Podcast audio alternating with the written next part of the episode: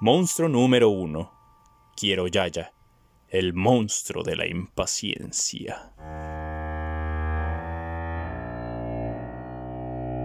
Cuando este monstruo ataca te sientes intranquilo. Te preocupas y caminas de un lado a otro. Chillas y te quejas.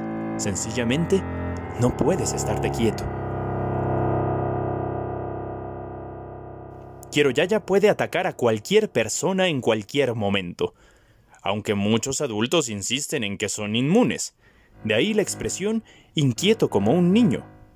Aún así, cuando ya está domada, Yaya puede ser una excelente compañía. Disfrutarás la emoción de sentirte impaciente porque llegue tu cumpleaños, porque caiga la primera nevada, o porque llame tu novia o tu novio.